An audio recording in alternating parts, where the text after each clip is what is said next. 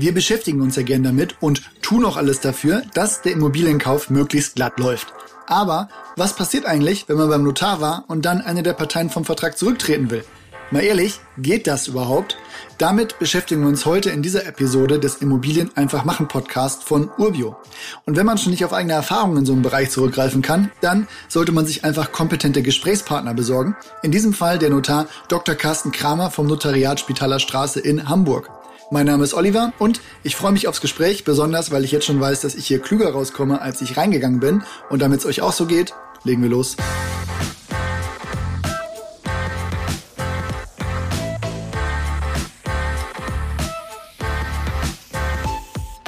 Moin Carsten. Sagen wir mal, ich saß bei dir, habe einen Kaufvertrag unterschrieben und jetzt kommen mir Zweifel und ich will nicht mehr.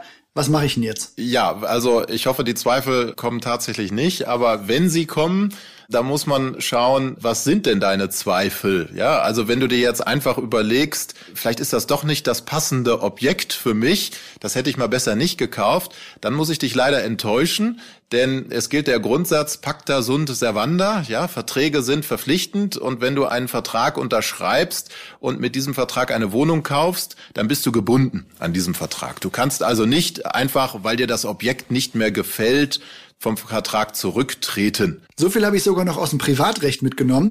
Motivirrtum berechtigt nicht zur Anfechtung. Ganz genau so ist es. Also der Grundsatz ist, es gibt kein Rücktrittsrecht. Es kann natürlich sein, dass du dir im Vertrag ein Rücktrittsrecht ausbedungen hast. Ja, du kannst natürlich einen Vertrag schließen und kannst da regeln, dass du unter bestimmten Voraussetzungen von diesem Vertrag zurücktreten kannst. Das kann sogar so weit gehen, dass du sagst, du kannst also ohne Grund noch innerhalb von zwei, drei Wochen nach Vertragsschluss zurücktreten.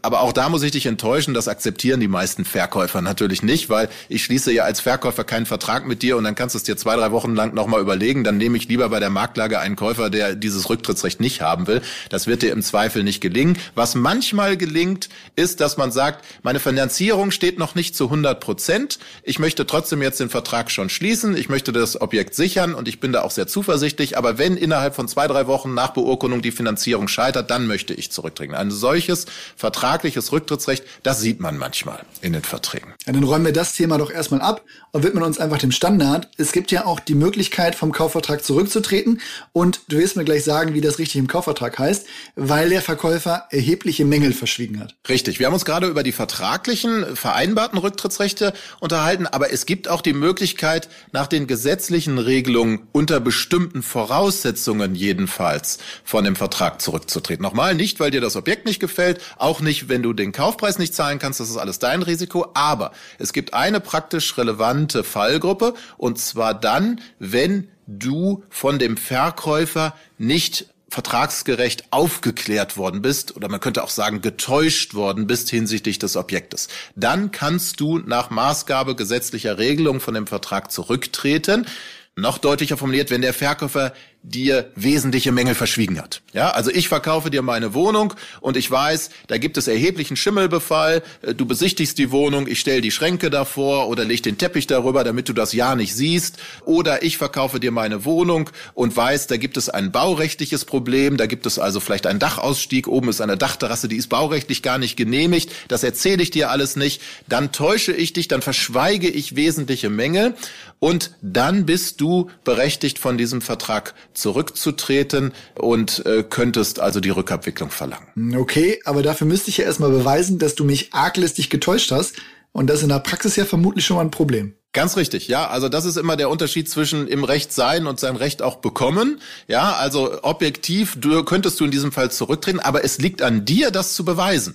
Also du musst beweisen, dass ich etwas verschwiegen hatte, was ich wusste.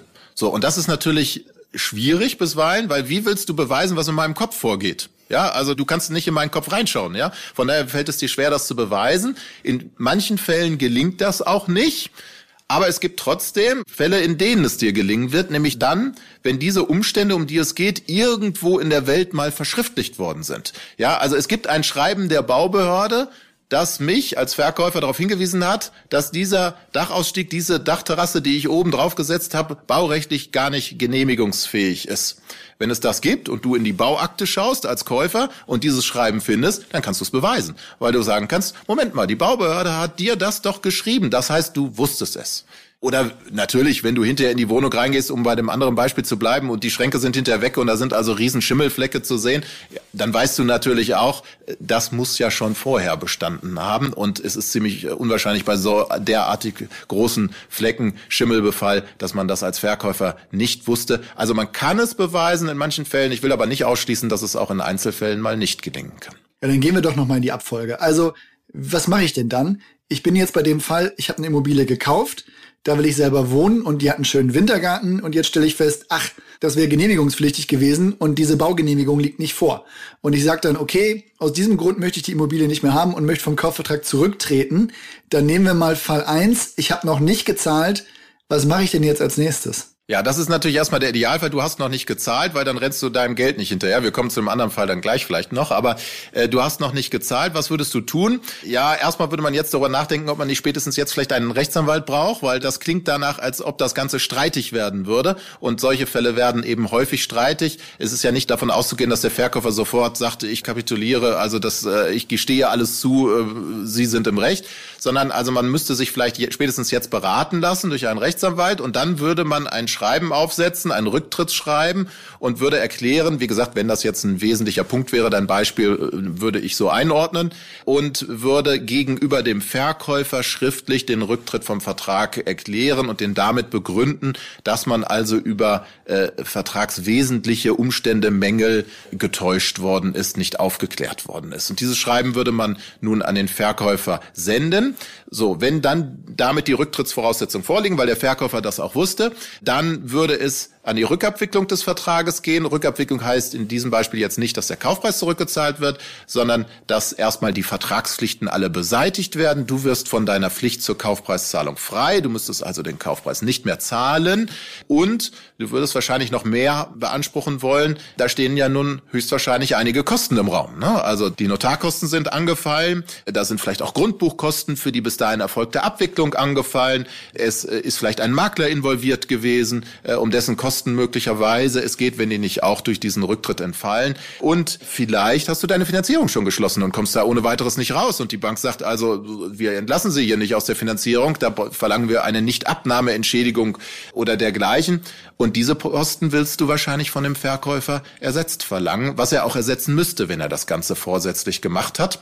Aber nochmal, es ist nicht davon auszugehen, dass der sofort sagt, wie viel darf es denn sein, sondern der wird sich verteidigen, der wird sagen, ich wusste das alles nicht. Und das muss man dann anwaltlich tatsächlich in einem solchen Fall durchsetzen. Also ist das jetzt nicht so eine einseitige Willenserklärung, bei der ich sage, ich drehe zurück und damit ist es gegessen, sondern der Verkäufer muss das auch auf irgendeine Art akzeptieren? Also es ist schon eine einseitige Willenserklärung. Das heißt, wenn die Rücktrittsvoraussetzungen vorliegen, ist der Vertrag objektiv weg durch deine einseitige Willenserklärung. Das ist schon so. Nur, das ist wieder das Rechtliche und das Faktische ist eben, dass der Verkäufer auf der anderen Seite steht und sagt, ich bestehe auf dem Kaufvertrag. Der ist eben nicht durch den Rücktritt erloschen, weil die Voraussetzungen nicht vorliegen. Und dann muss man feststellen lassen, wer im Recht ist. Und das macht dann das Gericht in dem Fall. Aber wenn wie gesagt, die Voraussetzungen objektiv vorliegen, war es deine einseitige Willenserklärung letztendlich, die den Vertrag zum Fall gebracht hat. Nur das Gericht muss das dann später nochmal einmal feststellen und erkennen. Dann machen wir es mal komplizierter. Also wenn der Kaufpreis jetzt schon zum Beispiel gezahlt wurde, dann wohne ich da und dann merke ich, wenn ich Anbauten durchführen lasse oder mal einen Architekten im Haus habe oder Reparaturen mache, stelle ich fest, okay, für die Dachterrasse, da lag gar keine Baugenehmigung vor. Was mache ich denn dann? Dann wird es noch komplizierter und meist sind die Fälle ja auch so gelagert, weil also wenn es jetzt um bauliche Mängel etc. geht, die siehst du ja erst, wenn du dann wirklich einziehst oder in das Objekt reinkommst und du kommst ja im Regelfall erst rein, wenn du den Kaufpreis gezahlt hast, dann findet ja auch erst die Übergabe statt. Also häufig sind die Fälle so gelagert und dann wird es in der Tat noch komplizierter. Da muss man sich auch sehr gut überlegen, ob man wirklich vom Vertrag zurücktreten will oder ob man nicht vielleicht Schadensersatz verlangt oder was auch immer, weil du rennst dann deinem Geld hinterher. Du hast das Geld vielleicht an den Verkäufer gezahlt und musst es von ihm zurückverlangen. Er wird es dir vielleicht auch nicht freiwillig zurückzahlen. Oder vielleicht hast du auch gar nicht alles Geld an den Verkäufer gezahlt, sondern einen Teil an dessen Bank, die noch im Grundbuch war. Und die Bank wird dir das Geld nicht zurückzahlen. Du musst also Geld vom Verkäufer dann zurückholen, das er vielleicht gar nicht hat. Ja, weil er einen Großteil des Geldes weiß ich nicht, das können ja 10 bis 100 Prozent sein äh, oder 0 bis 100 Prozent sein, an dessen Bank geflossen ist. Und auch dann musst du dir erst einmal gut überlegen, ob du überhaupt zurücktrittst, weil nochmal, wenn du zurücktrittst, ist der Vertrag weg, beziehungsweise der wird rückabgewickelt und es ist dann wiederum dein Risiko, das Geld zurückzubekommen ne, von deinem Verkäufer. Also das muss wohl überlegt sein und auch da ist, ist es sicherlich angebracht, sich da beraten zu lassen durch einen Rechtsanwalt. Um jetzt mal eine Einordnung zu geben, wie oft denn sowas passiert. So eine Rückabwicklung kommt bei dir vermutlich nicht jeden Tag auf den Tisch. Jetzt mal über den Daumen gepeilt, wie oft kommt sowas denn vor? Ja, zum Glück sehr selten kommt das vor. Es kommt übrigens häufiger vor, dass der Verkäufer zurücktritt, weil ein Käufer nicht zahlt. Also das kommt häufiger mal vor. Also mit häufig meine ich vielleicht zwei, dreimal im Jahr. Dass ein Käufer zurücktritt, weil ihm wesentliche Mängel vorenthalten worden sind, würde ich sagen, kommt bei mir jetzt, würde ich mal sagen, im langjährigen Schnitt vielleicht einmal im Jahr vor. Warum ist das so? Naja, im Regelfall kauft man ja als Käufer schon keine Immobilie, ohne sich da überhaupt irgendetwas anzusehen. Das heißt, äh, wir sprechen ja hier schon von einem größeren Investment da guckt man sich die Protokolle der WEG an, da besichtigt man die Wohnung vielleicht vorher. Manch einer nimmt dann auch, auch das ist natürlich ratsam, vielleicht einen Sachverständigen mal mit, jedenfalls bei größeren äh, Investitionen. Und da kommt ja schon vieles hoch. Äh, das heißt, da eliminiert man schon viel. Wir als Notare weisen natürlich auch auf die, die Verkäufer stets darauf hin, dass es deren Verpflichtung ist, wesentliche Mängel zu offenbaren. So. Und oft wird dann spätestens im Beurkundungstermin dann auch noch mal was angesprochen, so dass es zu diesem Verschweigen im Regelfall nicht kommt, weil die Verkäufer aufgeklärt sind und wissen, das ist eben meine Verpflichtung, der ich nachkommen muss. Und als Verkäufer will ich ja auch nicht, dass der Käufer später zurücktritt, deswegen offenbare ich das. Aber wie in allen äh, Lebensbereichen gibt es auch da schwarze Schafe und vielleicht hat man es dann eben einmal im Jahr, so in meiner Praxis, dass ein Verkäufer dachte, naja, das kann mir eh nicht nachgewiesen werden, ich sage dazu mal nichts und wenn ich das jetzt im Vorfeld anspreche, dann wird der Käufer ja vielleicht den Kaufpreis nochmal neu verhandeln wollen. Also es kommt dann leider auch mal vor. Jetzt hast du gerade schon vom Verkäufer gesprochen und damit sind wir vielleicht auch auf der Zielgerade. Der kann ja nur zurücktreten, wenn der Käufer nicht gezahlt hat, oder? Also Zahlungsaufforderung kommt, Frist verstreicht. Jetzt könnte dir nicht einfach nach Unterschrift sagen, du, ich drehe zurück, weil ich jetzt noch jemanden habe, der mir etwas mehr zahlt oder mir deine Nase nicht passt. Ganz genau so ist es, ja. Also genauso wie der Kaufvertrag für den Käufer verpflichtend und bindend ist, ist ja dies auch für den Verkäufer. Der praktisch einzige Fall, in dem ich als Verkäufer zurücktreten kann, ist die Nichtzahlung des Kaufpreises durch den Käufer. Wenn ich als Käufer den Kaufpreis nicht zahle, muss ich befürchten, dass der Verkäufer zurücktritt. Das kann er dann auch. Aber ansonsten kann der Verkäufer wenn im Vertrag nichts anderes steht. Nicht zurücktreten, vor allen Dingen nicht in dem von dir angesprochenen Fall. Also nur weil da zwei Tage später noch ein besseres Angebot ins Haus flattert, kann der Verkäufer nicht zurücktreten. Da bin ich also auch sicher als Käufer, dass das nicht passieren kann. Super, vielen Dank für deine Zeit, Carsten. Gerne, bis zum nächsten Mal. Das war jetzt eine Episode aus dem Bereich wichtig zu wissen und wird dir vermutlich nie passieren. Daher ist aber der Check der Immobilie und der Unterlagen so wichtig. Und besonders, wenn hier eine Immobilie gekauft wird, bei der es keine Verwaltung gab oder keine Protokolle gibt, zum Beispiel Einfamilienhäuser oder der Erwerb eines kompletten Mehrfamilienhauses, das vorher auch in der Hand nur eines Eigentümers war, dann würde ich immer empfehlen, mit einem Gutachter auch durch die Immobilie zu gehen und sich das genau anzuschauen. Bei Urbio checken wir natürlich schon vorher die Immobilie und mit einer Wohnung in einem Mehrfamilienhaus ist euer Einzelrisiko natürlich auch etwas begrenzter, aber auch hier gilt Augen auf beim Immokauf. Das war's aber für diese Woche. Wir hören uns bald wieder. Macht so lange was aus eurer Zeit. Bis bald.